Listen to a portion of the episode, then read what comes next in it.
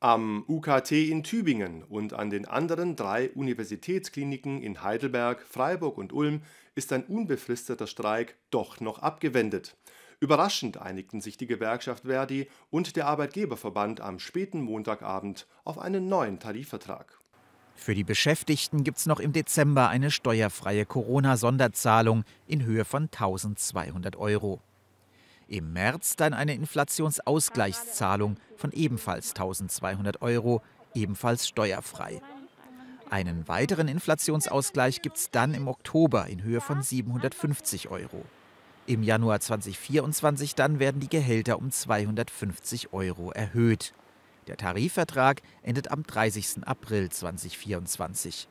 Die Azubis erhalten noch dieses Jahr eine 900 Euro Einmalzahlung ab April monatlich 115 Euro netto mehr und ab Mai eine tabellenwirksame Lohnerhöhung um 150 Euro.